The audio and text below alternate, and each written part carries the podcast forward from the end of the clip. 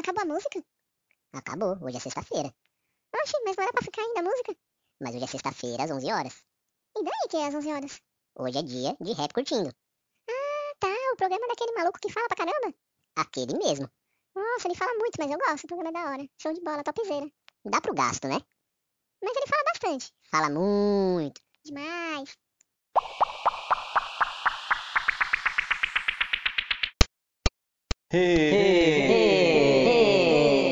Percutindo com Thiago Pepe.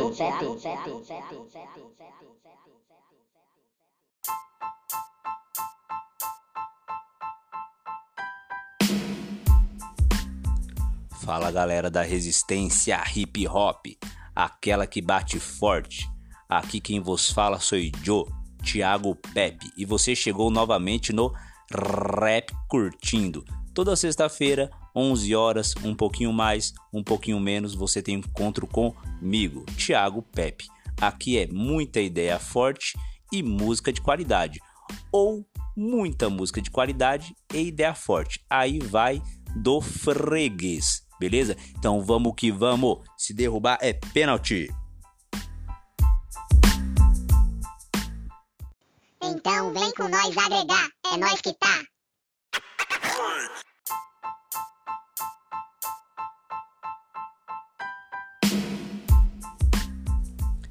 Então, galera, falo muito, vou continuar falando muito e tem muito tema latente para tratar. Poderíamos falar sobre as eleições, segundo turno, que rolou aí no final de semana, é, tanto na capital São Paulo como na nossa cidade Guarulhos.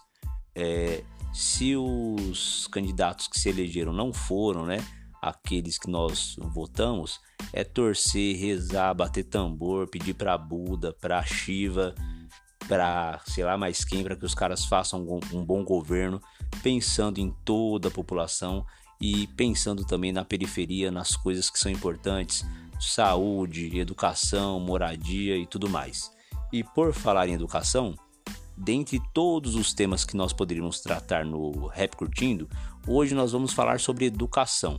Já falei em outros programas que sou professor de história, é, inclusive conheci o Mano Nivas na faculdade. É, e hoje a gente vai falar sobre educação, mas a ideia não vai ser falar de educação daquele modo chato, enfadonho, porque a educação vai salvar o país, porque a educação vai fazer isso e aquilo por você. É, eu vou tentar trazer um pouquinho de informação histórica e um pouquinho de vivência também. Então, o tema do nosso rap curtindo será educação e motivação. Vou deixar uma pergunta: o que motiva, se você que está escutando, você é estudante, o que motiva você a estudar? E se você já foi estudante, já passou desta fase, o que motivava você enquanto adolescente, enquanto criança? Qual que era aquela sua primeira motivação? Pensa num num jogo de dominó com as pedras todas de pezinhas assim, qual que era a primeira pedra, que é a pedra da motivação, que fazia você se motivar para buscar o conhecimento, buscar o estudo? O que fazia você querer estudar? Então fica com esse pensamento, fiquem com esse questionamento, que o nosso Rap Curtindo de hoje será em cima dessa pergunta: o que fazia você ter motivação para o estudo, beleza? Hoje teremos algumas participações especiais, beleza? Duas participações em especial. É, e vamos de música, beleza? Sempre tentando buscar alguma música que tenha a ver com o nosso tema. Então vamos que vamos!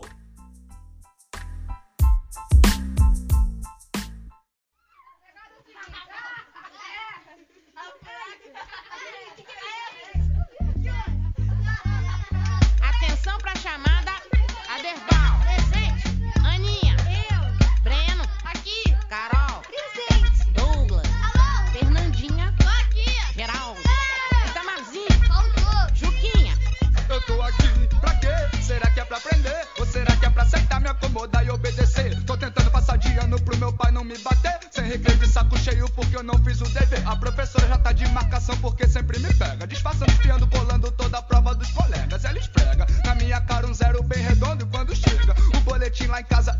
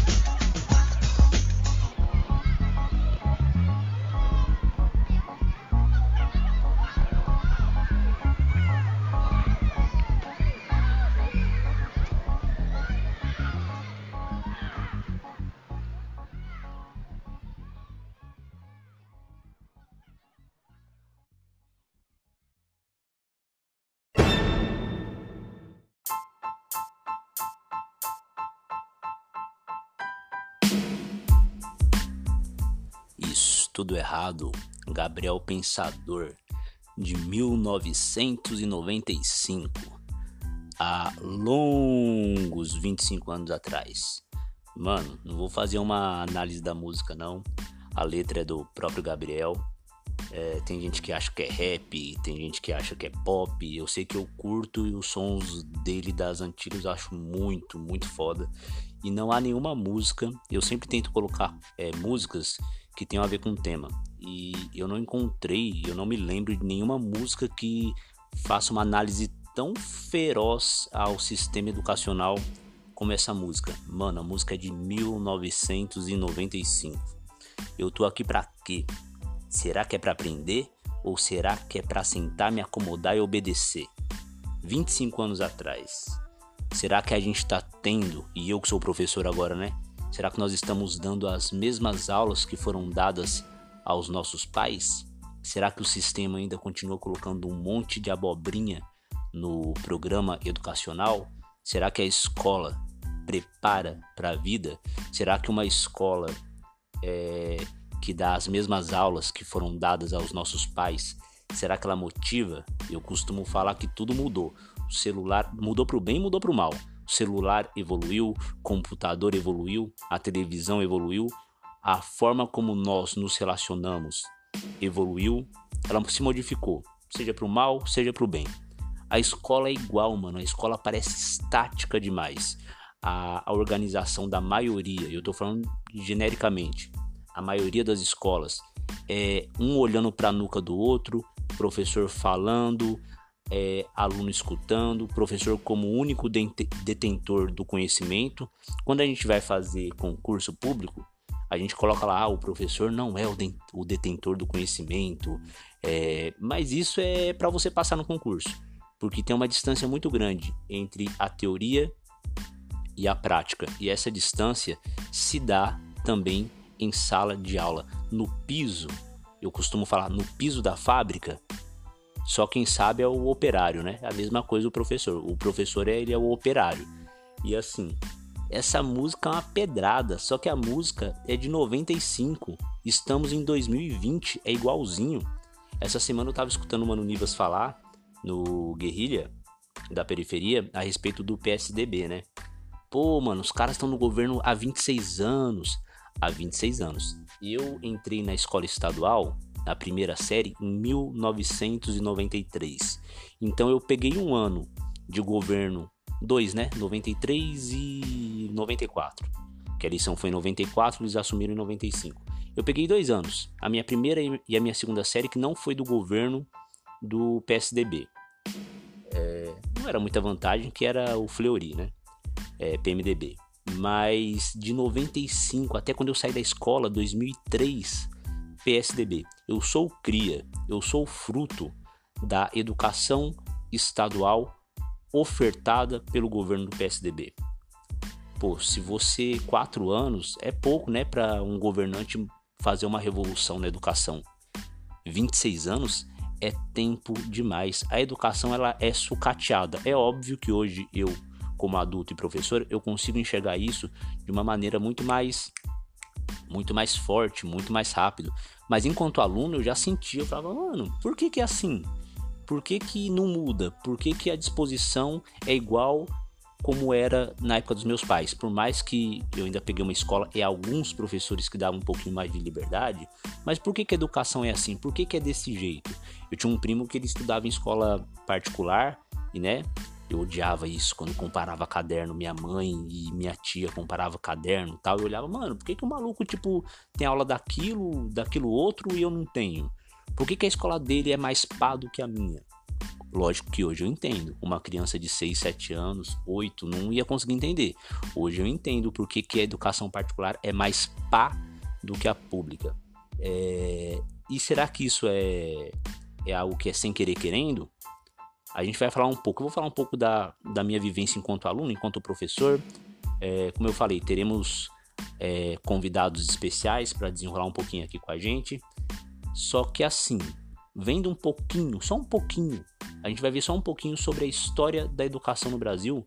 O negócio é triste demais, mano. Se no último Rap Curtindo eu falei sobre a história das eleições, e é muito triste, né? É muito triste você ver a longa luta que se teve através do voto é, universal, do sufrágio universal, que é o direito ao voto, é, a história da educação no Brasil é uma tristeza, mano. É triste. É triste ver que o negócio sempre foi jogado, largado. Nunca houve um projeto educacional para esse país.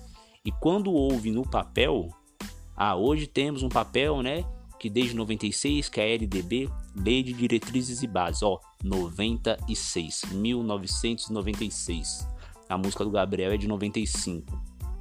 A gente ainda não tem aquilo que rege na lei, ainda ó, anos-luz de distância do que nós encontramos na grande maioria das escolas, principalmente as públicas. Então vamos mais de sonzeira e vou meter um Raul agora. Vai falar, pô, mano, mas essa música não tem nada a ver com, com educação, né? Com o que vai se falar. O tema hoje é educação e motivação, mas eu vou falar, vou falar um pouco do que me motivava enquanto aluno, já que a escola em si não me dava muitos atrativos é como se eu tivesse só que aprender, decorar.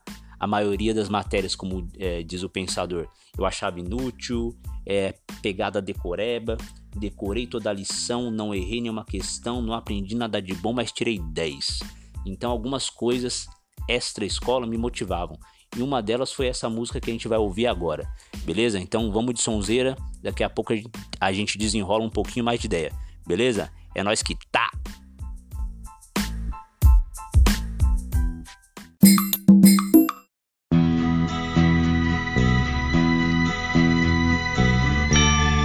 Já andei pelos quatro cantos do mundo procurando, foi justamente num sonho que ele me falou.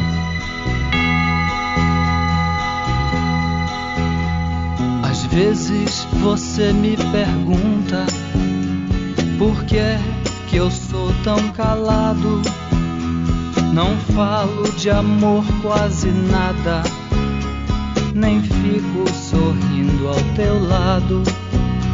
Você pensa em mim toda hora. Me come, me cospe, me deixa. Talvez você não entenda, mas hoje eu vou lhe mostrar. Eu sou a luz das estrelas. Eu sou a cor do luar. Eu sou as coisas da vida. Eu sou o medo de amar. Eu sou o medo do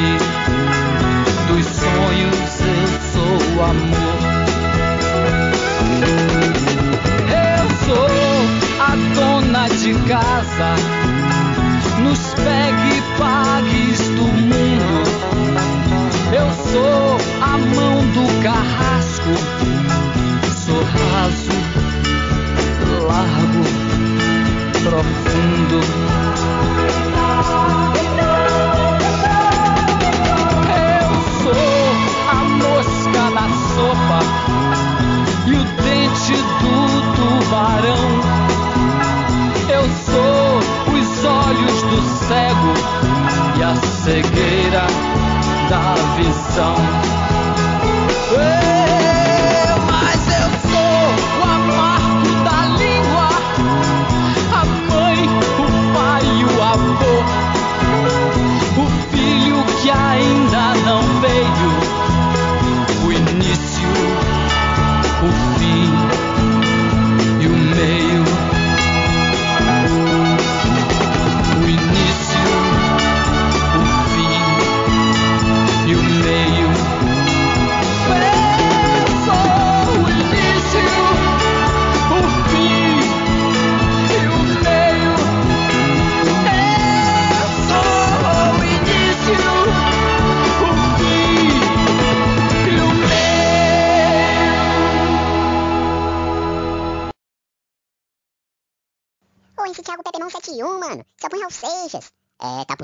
Lado dele. Pô, mano, mão 71, mão 71.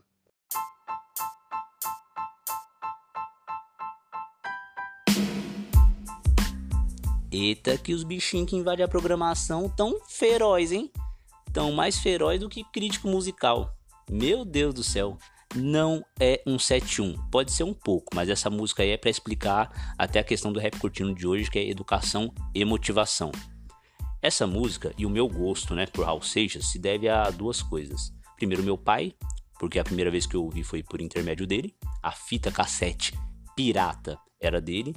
E devo muito também à propaganda eleitoral gratuita de 1992. Eleições, eleições municipais. Nesse período morava em São Paulo, Vila Medeiros.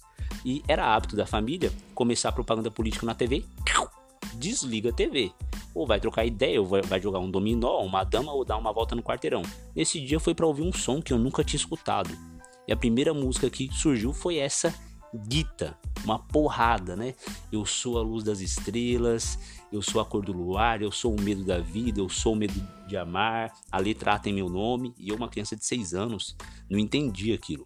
Eu nem sei se eu entendo até hoje. O Raul diz que essa música tem sete níveis de compreensão.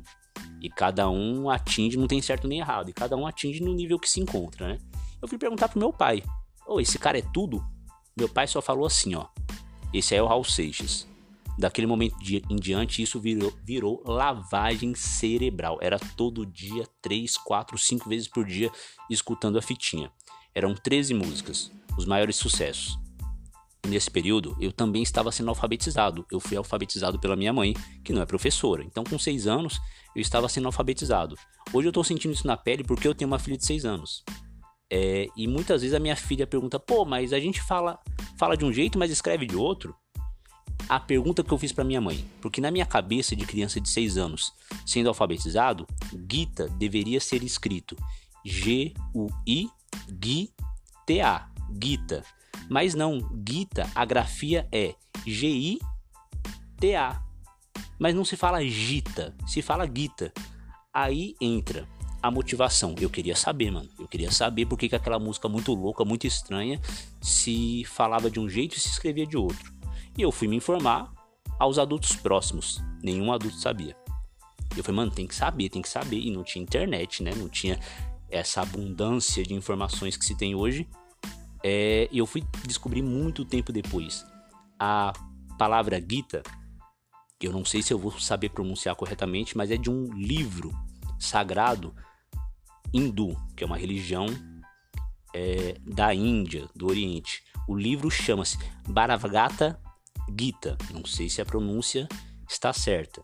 E o livro narra um diálogo entre um dos deuses hindus chamado Shiva com um guerreiro, Arjuna.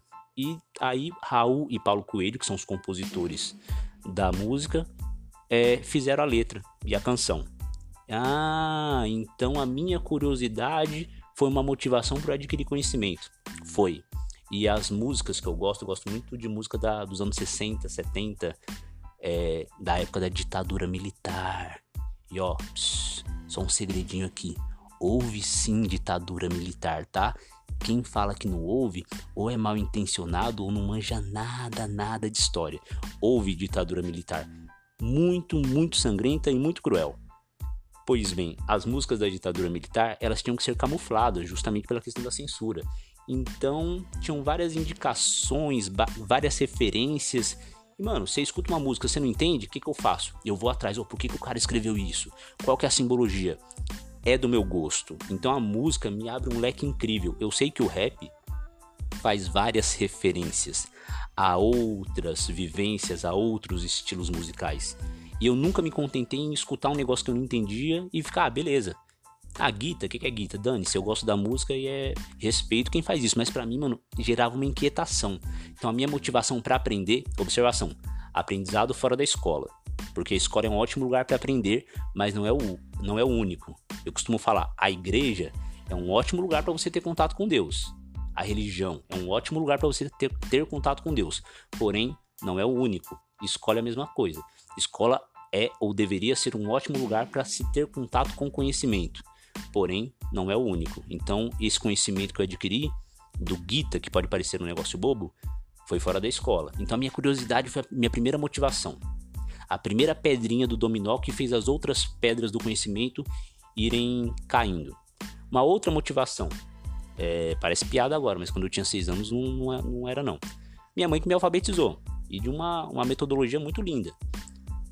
Ela vinha aqui. Deixa eu pegar até uma folhinha aqui, ó. Folhinha. Tchau, que letrinha é essa, meu filho? Letra A, mamãe. Que letra é essa, filho? É B, mamãe. Ia bonitinho, eu empacava no F. Que letra que é essa, filhinho? É F. Ô, lindinho da mamãe, pipipi, popopó. É F. Aí ia, falava todas bonitinhas, pá. Chegava no F, F. Filhinho, é F, não é F. Lá pra 15, minha mãe já possuída pelo espírito maligno da pedagogia. Piaget, Vygotsky, Valon, esses malucos, esses pedagogos aí que a gente es- estuda, saíram do corpo dela. Veio uma entidade obsessora, ela me pegou pelos braços assim. Quando, quando lá pela 15 eu falei, Fê, ela me pegou pelos braços, falei, é F, filha da puta, é F. Ela vai de novo. Letra A, B, C. Eu lembro direitinho. Na hora do F, eu olhei assim. Que letra que é essa aqui, Thiago? Eu, F. Ela, ah, fela da puta. Então, segunda motivação foi não ter um surto psicótico em casa, minha mãe não me arrebentar na porrada. Então, fora brincadeira e fora os aumentos, foi uma motivação também. E daqui a pouco eu vou desenrolar sobre a minha terceira motivação, que essa voga muito no meu período de adolescência. Talvez uma motivação muito idiota, mas uma motivação que me valeu e me vale até hoje muitos frutos positivos, porque estudar nunca é demais, beleza? Vamos de sonzeira e é nós que tá. Ô, tomara que os bichinhos aí não apareçam de novo, né? Os bichinhos tá exigente, hein, mano? Cê é louco?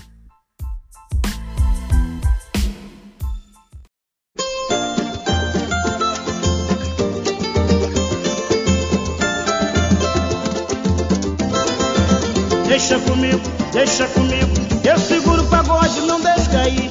É, sem vacilar. Sem me exibir.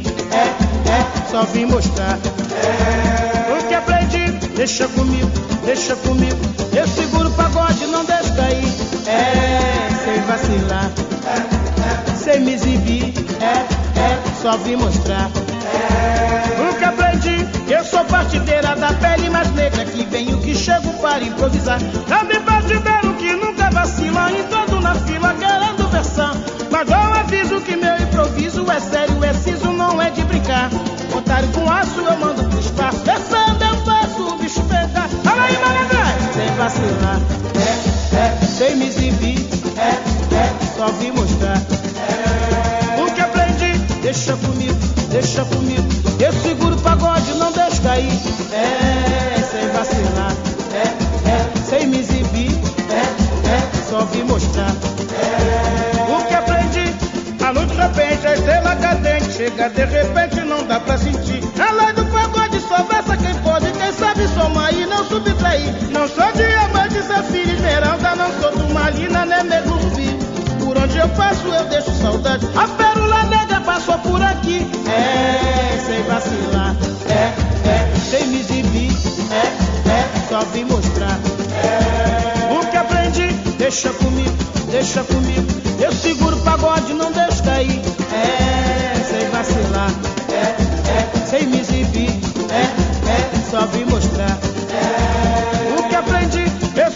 bandeira da pele mais negra que venho, que chego para improvisar. É eu me que nunca vacila, entrando na fila querendo versar.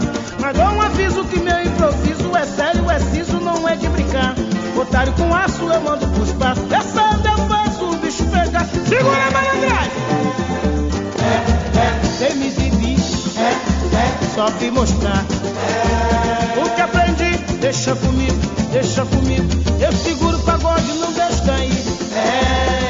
Vacilar. É, é, sem me exibir. É, é, só vim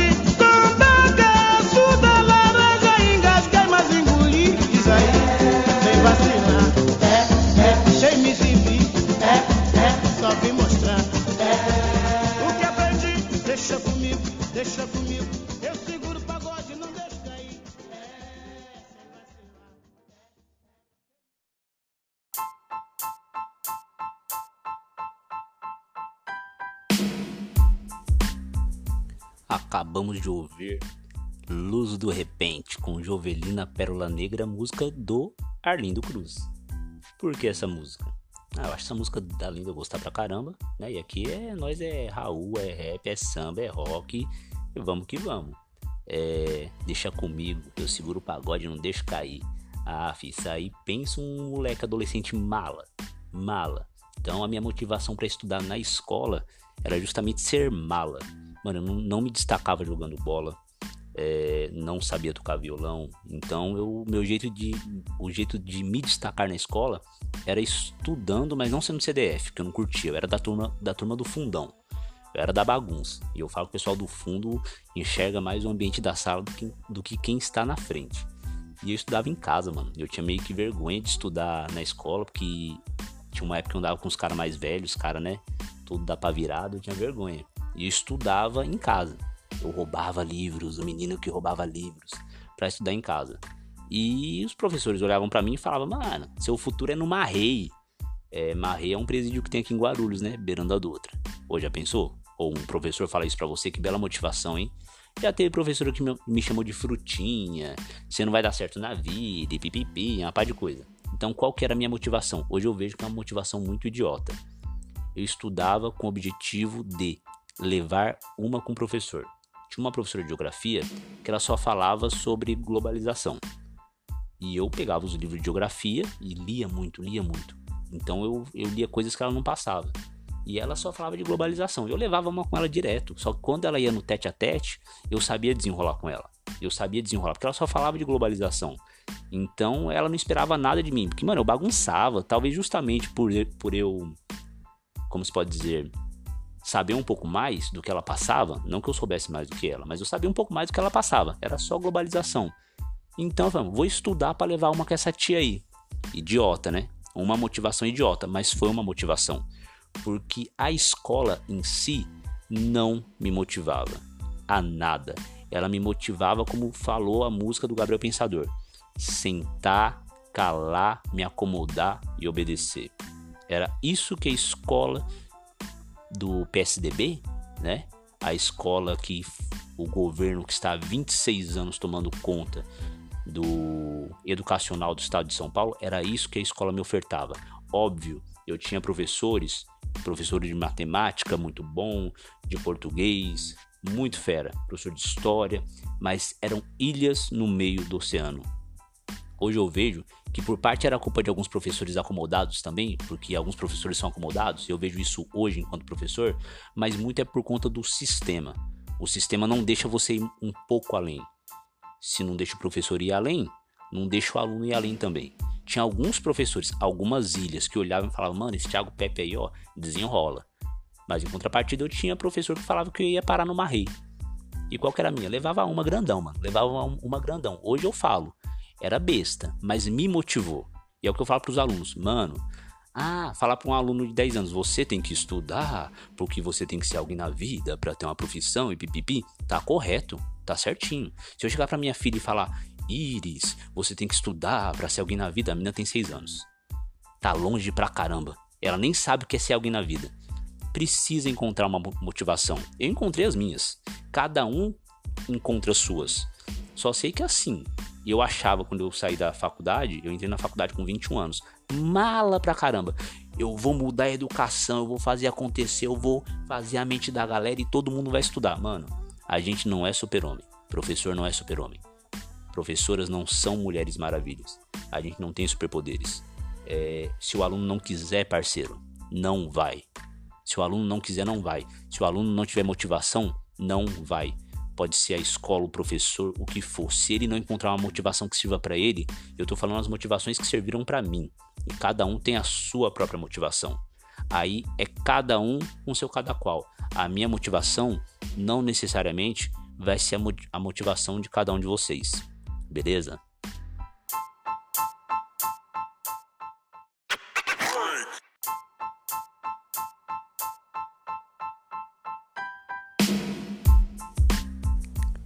Galera, e como prometido, a primeira participação aqui é nossa convidada, a professora Andréia Fiorentino, professora da rede estadual de língua portuguesa e inglês, e também um atributo muito importante, minha namorada, certo? Sim. Nossa, eita preula. Uh. Então, é, nós vamos hoje perguntar para ela, não a respeito da vivência dela no primeiro momento enquanto professora, mas qual a motivação, qual a primeira pedrinha do dominó que fazia todas as outras pedras se movimentarem? Qual que era a motivação da Andrea para empreender nos estudos, seja enquanto criança, seja enquanto adolescente? Então, André, obrigadão pela parceria, pela força. E qual que era a sua motivação para estudar? O que é que dava o start, o estalo para você querer estudar? Primeiro, muito, muito obrigado mesmo. Olá, pessoal. Então, a primeira motivação para eu querer estudar foi assim, é, a história dos meus pais, né?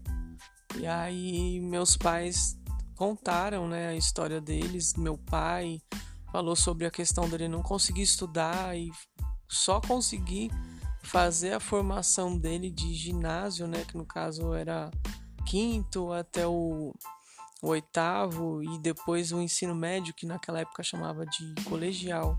Então, para completar tudo, ele já, já tinha uma certa idade, já estava com uns 17 para 18, teve que fazer supletivo, né? E a minha mãe foi também uma história bem difícil, porque ela começou a trabalhar com 7 anos, e 7 anos de idade, né? Trabalhando na rua, vendendo verdura, e andava muito, e a escola era muito longe, então, assim, para ela ficou muito difícil, e ela só conseguiu completar só a quarta, até a quarta série, e depois ela não conseguiu mais. Aí ela casou cedo, e aí então foi embora sem sem conseguir completar também é, os estudos como ela queria, né? Então, assim, ouvindo meus pais contando isso, aí eu já tive a motivação. Falei, não quero a mesma, a mesma coisa, não quero a mesma história. Aí foi isso. E assim, essa sua vivência, você se recorda mais ou menos quantos anos ou em que série? Qual momento que você teve a noção de falar, pô, eu ouvi a história do meu pai, eu ouvi a história da minha mãe e eu acho que eu estudando eu vou conseguir não repetir essa história. Você lembra mais ou menos a idade que você tinha ou que série que você estava cursando? Lembro, lembro bem. Eu tinha 10 anos, tava na quarta série e assim, é, eu entrei na escola e é uma escola que dava prova para poder entrar e eu fiz a prova, tirei nota E, que naquela época era um zero, né? Quase. Só acertou o nome, bichinho.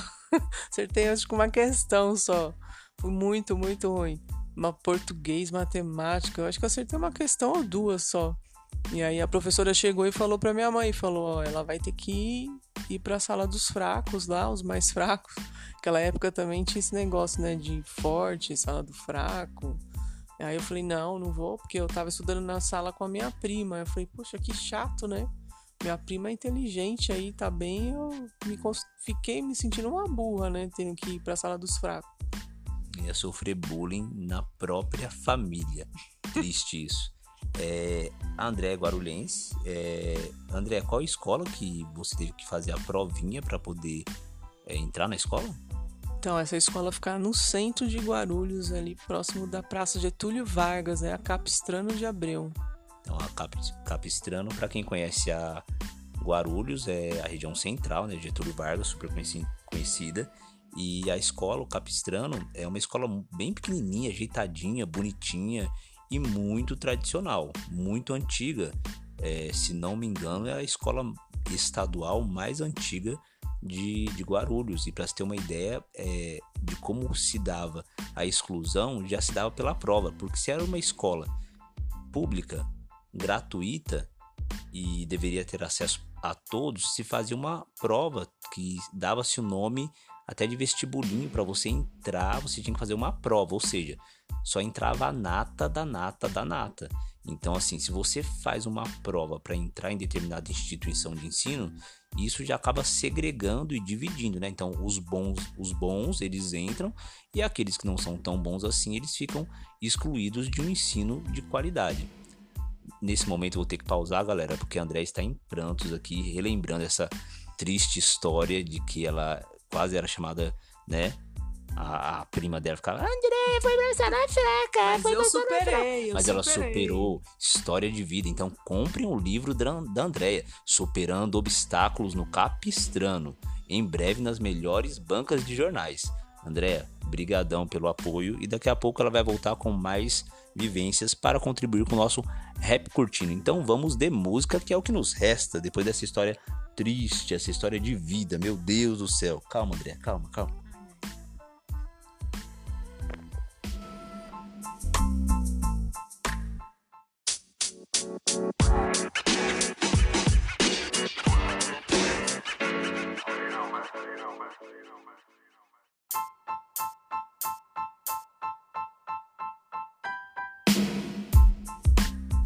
Bem, o rap curtindo geralmente é assim, né? Falo da minha vivência, tal, para não ficar um negócio fora da minha realidade, e um pouquinho de história também que não faz mal para ninguém, né? Vamos mostrar que história não é algo chato. Galera, a história da educação no Brasil uma bosta. Sério, é muito zoado, muito zoado, muito muito largado. Então assim, é, já tinha estudado na, já tinha estudado na faculdade e só relembrei algumas coisas para não estar falando besteira aqui para vocês. Os primeiros professores do Brasil foram los jesuítas, é, Companhia de Jesus. É, quando o Brasil foi entre aspas descoberto, como eu falei no último rap curtindo, né?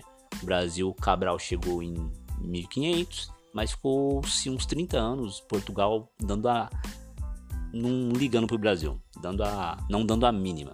Aí depois de 30 anos, tal, veio o processo de colonização efetivamente. E vieram quem, quem, quem, quem? Los jesuítas, la Companhia de Jesus. É, a função deles era catequizar os índios. Eu não gosto do termo índio, né? Eu gosto do termo nativo.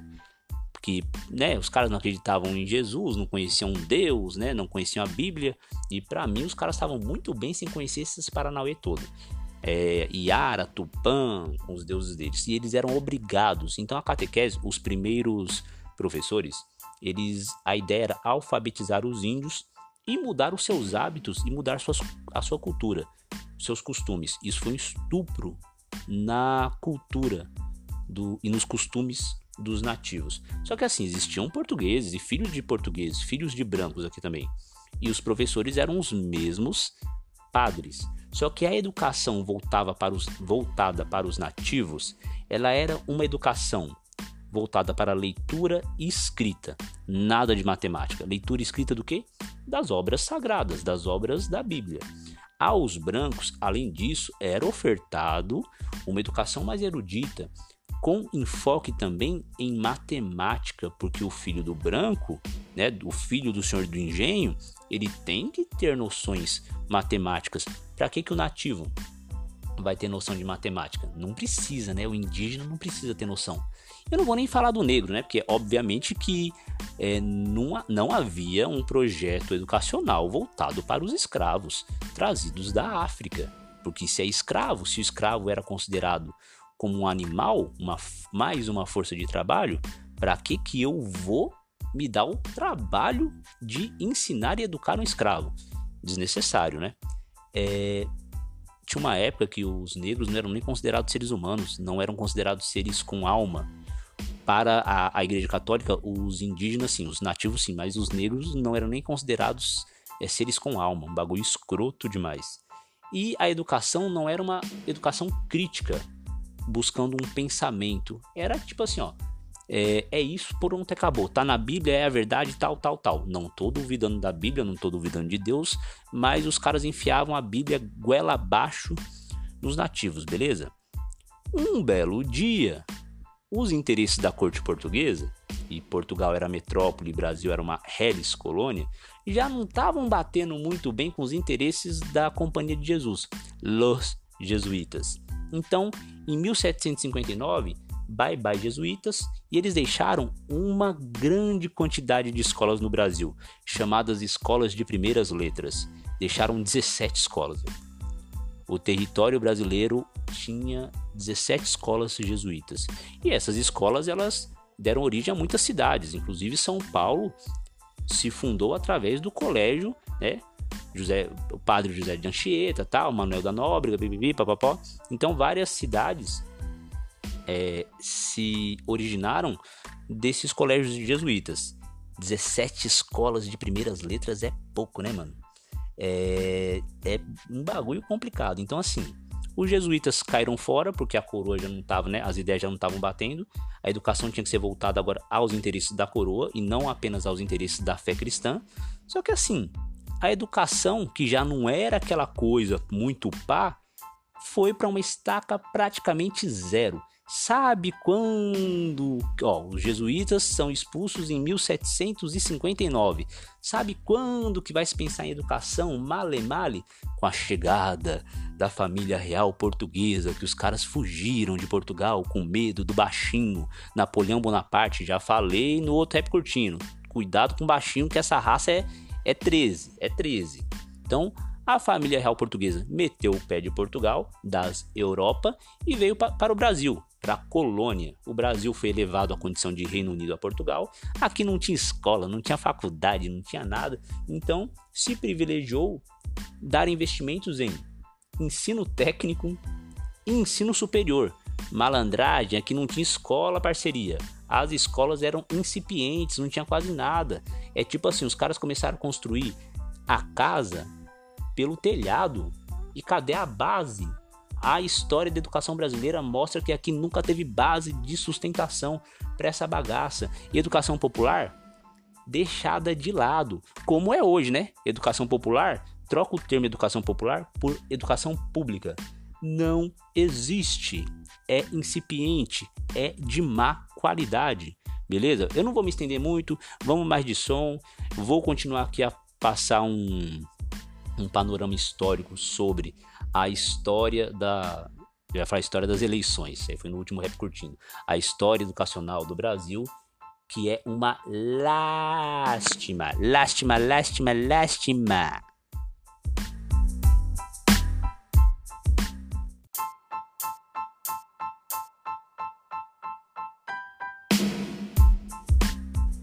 Continuando aqui nosso passeio pela um resumo, uma breve história da educação no Brasil, manos, minas, sabe quando que houve pela primeira vez menção a uma educação primária gratuita a todos os cidadãos? Só na Constituição de 1824, Brasil Império, Dom Pedro I. Muito, muito tempo. Só para você ter uma ideia, vai falar, ah, mas é porque Aqui na América os caras não, não, não dava muita trela para educação tal. Nos Estados Unidos mexicanos, no México, a Universidade do México data do século XVI. 1824 já é século XIX e é a primeira vez que se fala, que se menciona em educação primária gratuita aqui no Brasil. Mas como há uma distância abissal entre o que a lei fala e o que realmente a prática diz e faz, a gente tá ligado que não era bem assim, bem assim que funcionava. Dez anos depois, em 1834, o, a monarquia, né, passa, é, repassa, tá parecendo o passo e repassa do Celso Portioli, repassa para as províncias, né, para os estados, a responsabilidade pelo ensino primário, primário e secundário. Por volta de 1844, há uma estimativa, segundo os estudos, de que haviam 2.400 alunos matriculados. Pô, bastante, né? 2.400 alunos. Só que há uma estimativa, pelos mesmos estudos, que no Brasil existiam crianças em fase escolar 250 mil crianças. Com certeza, quem ia para a escola não era o filho do camponês, do operário, do escravo, do nativo. Essas 2.400 crianças que iam para a escola nesse período, 1844, eram as crianças da elite. Fora que, ensino superior, os caras mandavam para a Europa, Paris e Faculdade de Coimbra, em Portugal, porque aqui no Brasil, né, o ensino ainda é muito fraquinho, aquela coisinha, né, incipiente, tal e coisa. Ah, vai vir a República, né? A gente falou no outro rap curtindo, vai vir a República, mano. Educacionalmente falando, não mudou nada, nada, nada. Havia uma ideia de separar, né? É, a separação do Estado da Igreja Católica e que a escola, o sistema educacional fosse leigo. Leigo. O que significa isso? Não fosse atrelado aos dogmas da igreja. Mais uma vez, a teoria foge muito, muito, muito, muito da prática. Vendo, observando, pesquisando, para não ficar falando muita groselha no rap curtindo, é, eu pesquisei que em 1900, né, na virada, ali na virada do, do século, do século 19 para século 20, segundo o Instituto Brasileiro de Geografia e Estatística, IBGE, 65% dos brasileiros eram analfabetos. Ou seja, a cada 100 brasileiros, 65 não sabiam ler, não sabiam escrever. Isso às portas do século 20. Se a gente for pensar, não faz tanto tempo assim. A educação brasileira, a história da educação brasileira, nos mostra que a, isso, educação no Brasil, sempre foi tratado e educação para as pessoas, principalmente de baixa renda, né, que estão na base da pirâmide social, sempre foi tratado com desdém, com desvalorização e desrespeito. E vamos combinar que, infelizmente, é assim até hoje, né?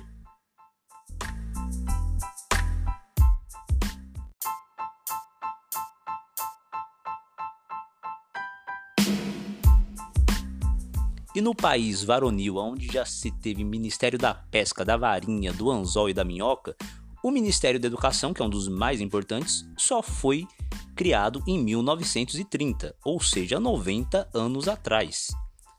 No governo do senhor GG, olha o GG de novo, Getúlio Vargas, governo provisório do senhor Getúlio Vargas.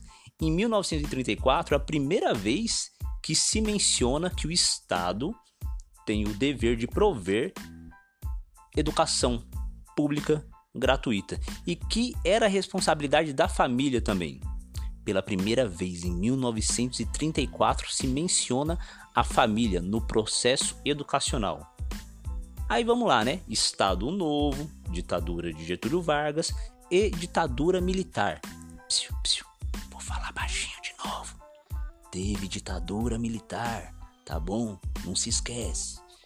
Ensino tecnicista que brega é esse, Thiago Pepe? Precisa de mão de obra. Muitas indústrias, multinacionais, capital estrangeiro, mão de obra, ensino técnico, tecnicista. Aí vai sair torneiro mecânico, vai sair mecânico, técnico. Eu preciso de ensino técnico porque eu preciso de mão de obra. Deixa a faculdade, deixa os pensadores para a elite.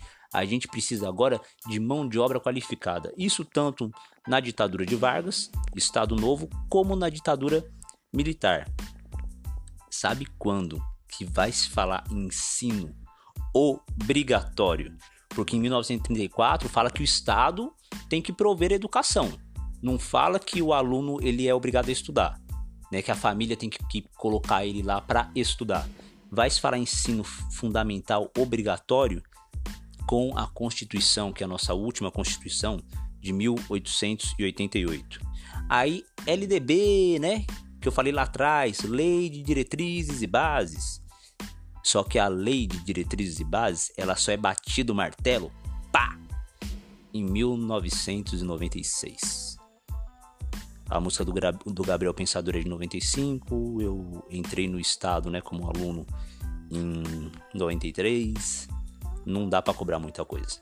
É um absurdo, porque assim, a minha avó, Sebastiana, é, avó materna, ela falava que o meu bisavô, o pai dela, disse que não queria que ela estudasse. Pra que que filha vai estudar, mano?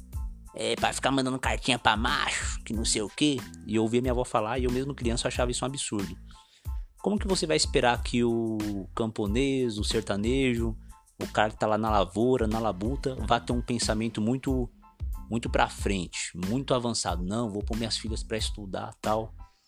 O Brasil nunca tratou educação e não trata. E não trata a educação da forma como ela deve ser tratada. Não trata os alunos, os jovens da forma que, tem que ser tratado. Não trata os professores da forma que tem que ser tratada. Infelizmente, não são as melhores cabeças que vão para educação porque os salários não são atrativos. A escola não faz com que o aluno goste da escola a ponto dele querer virar um professor. É raro, é muito, muito raro. A forma como os jovens são tratados, a forma como os professores são tratados, é piada e piada de mau gosto. Não é sério o que fazem nas escolas. E aproveitando o gancho, uma música que também arrebenta, arrebenta, arrebenta, que fala muito para mim do que eu sentia na época da escola. Charlie Brown, não é sério, com Negrali. Essa letra é de lascar e infelizmente ainda trata a realidade, trata sobre a realidade das nossas digníssimas instituições de ensino públicas.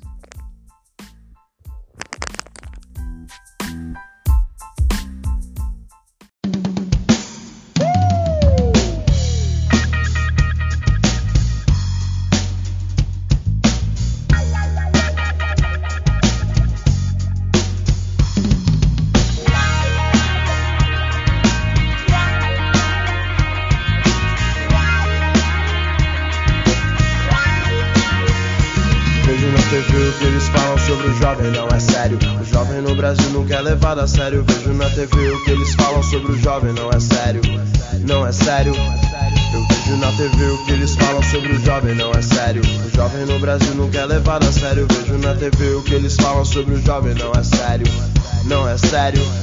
Sempre quis falar, nunca tive chance. Tudo que eu queria estava fora do meu alcance. Sim, já, já faz um tempo, mas eu gosto de lembrar. Cada um, cada um, cada lugar, lugar. Eu sei como é difícil, eu sei como é difícil acreditar, mas essa porra um dia vai mudar. Mudar pra onde vou, não cansado de tentar de novo.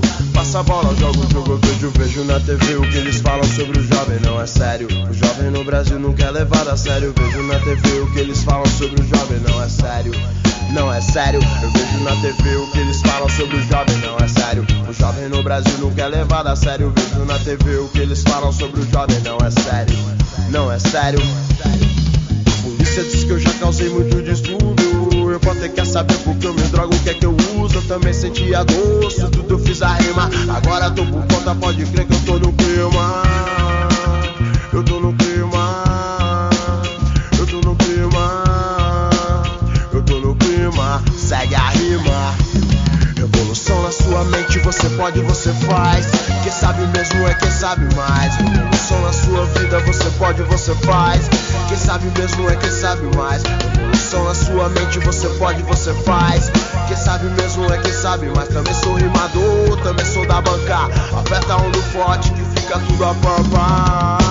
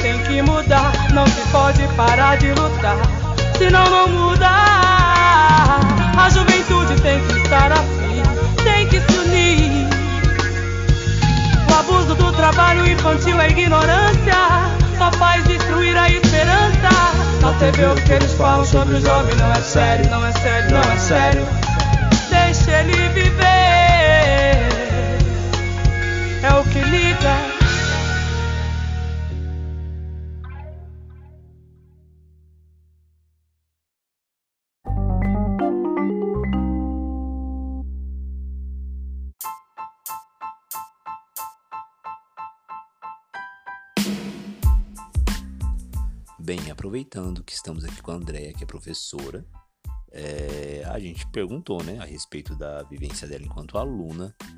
É, eu já falei um pouquinho a respeito da minha vivência enquanto aluno, é, de como eu tento lidar em sala de aula com algumas situações que envolvam motivação.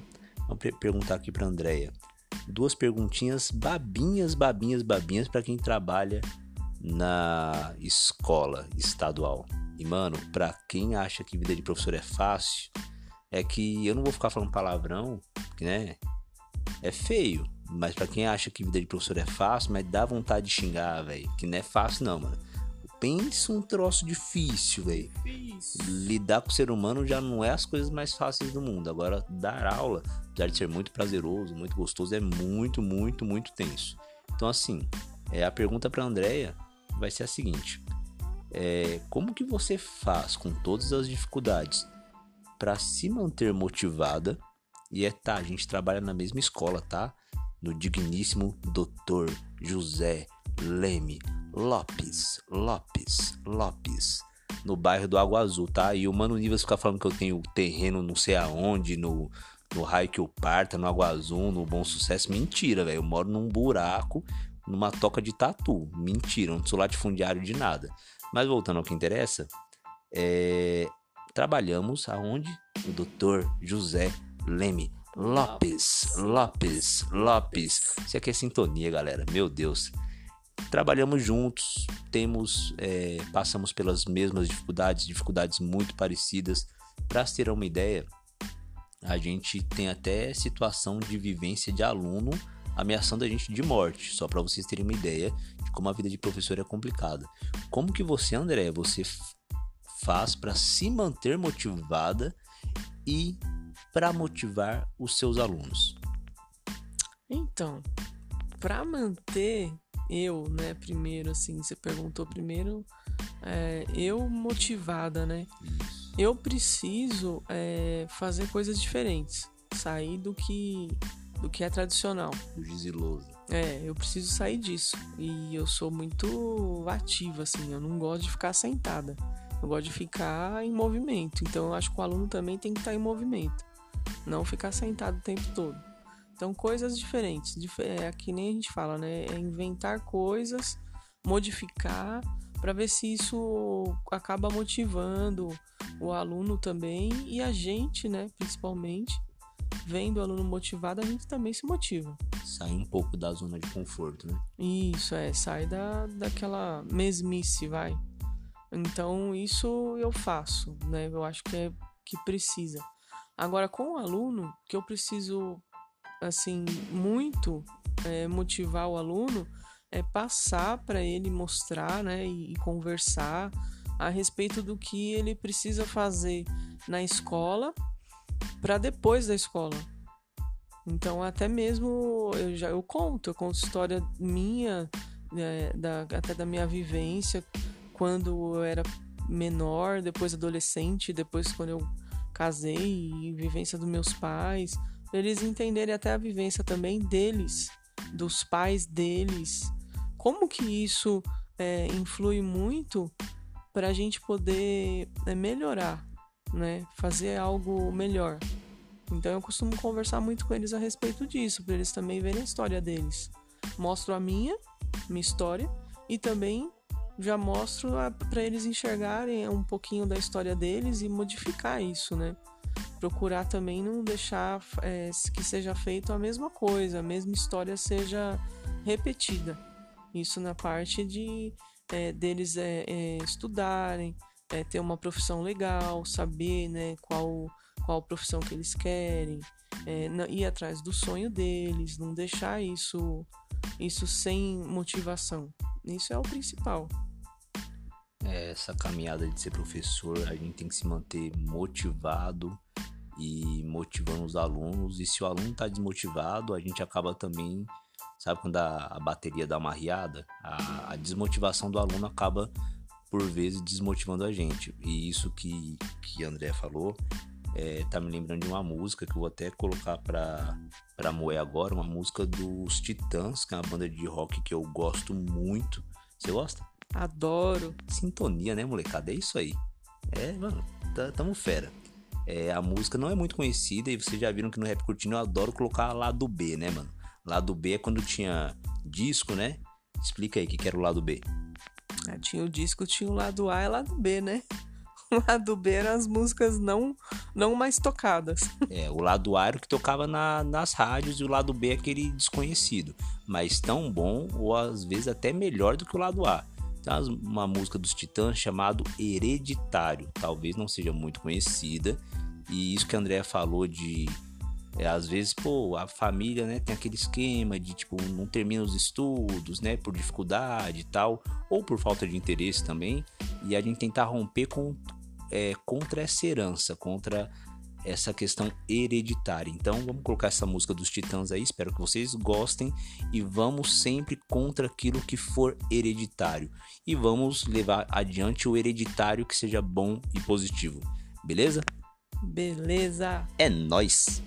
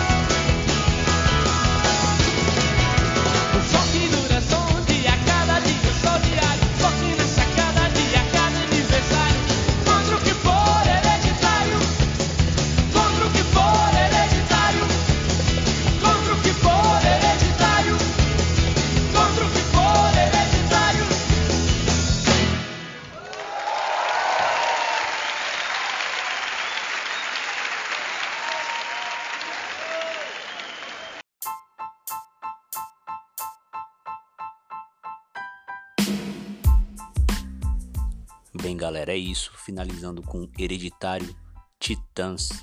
E vamos continuar na luta por uma educação de qualidade, lutando inclusive contra aquilo que é hereditário, mas que não é benéfico pra gente, aquilo que é prejudicial, beleza?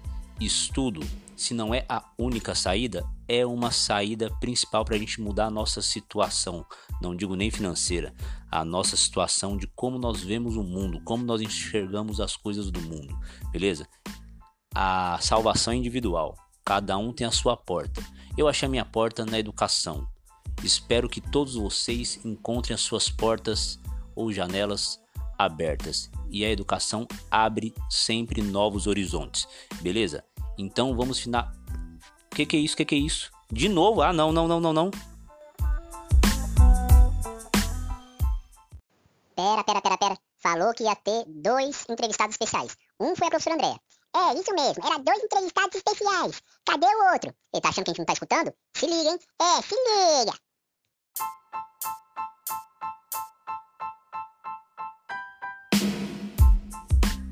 O negócio tá louco, hein? Essas criaturinhas invadindo tá dando certo, não, rapaz.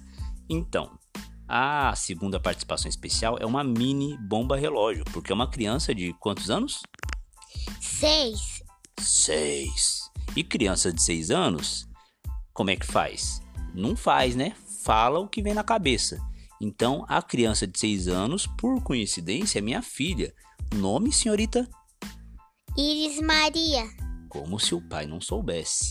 Então, vou fazer algumas breves perguntas com muito medo das respostas. Gosta de estudar, jovem? Gosto mais matemática. História, você gosta? É, eu não vejo muita história, não. É, você sabe o que é motivação? Pela cara dela, acho que ela não sabe. Motivação, ela esqueceu de novo. Motivação é aquilo que faz você querer fazer alguma coisa. É, quer ver? Hum, o que te faz querer estudar matemática? Os números. O que que você vê de legal nos números? Ah, porque eles são legais. Nunca te fizeram mal, né? Não. É, por que que você acha que é importante aprender matemática? Ah, por causa dos números, que eles são bons, né? Eles são bons. Ah, essas histórias não são boas? É. A da Chapeuzinho e a. As dos contos de fadas eu acho que é. Então, professor de história tem uma filha que é de exatas. Exatas são as matemáticas, os números. Você gosta do rap curtindo? Gosto.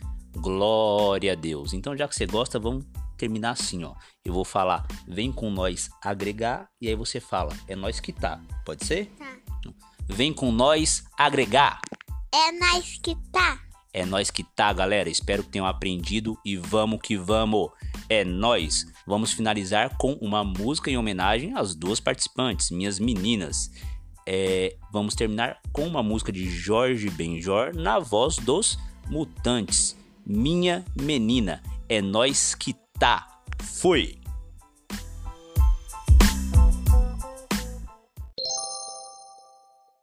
Tosse, todo mundo tossindo.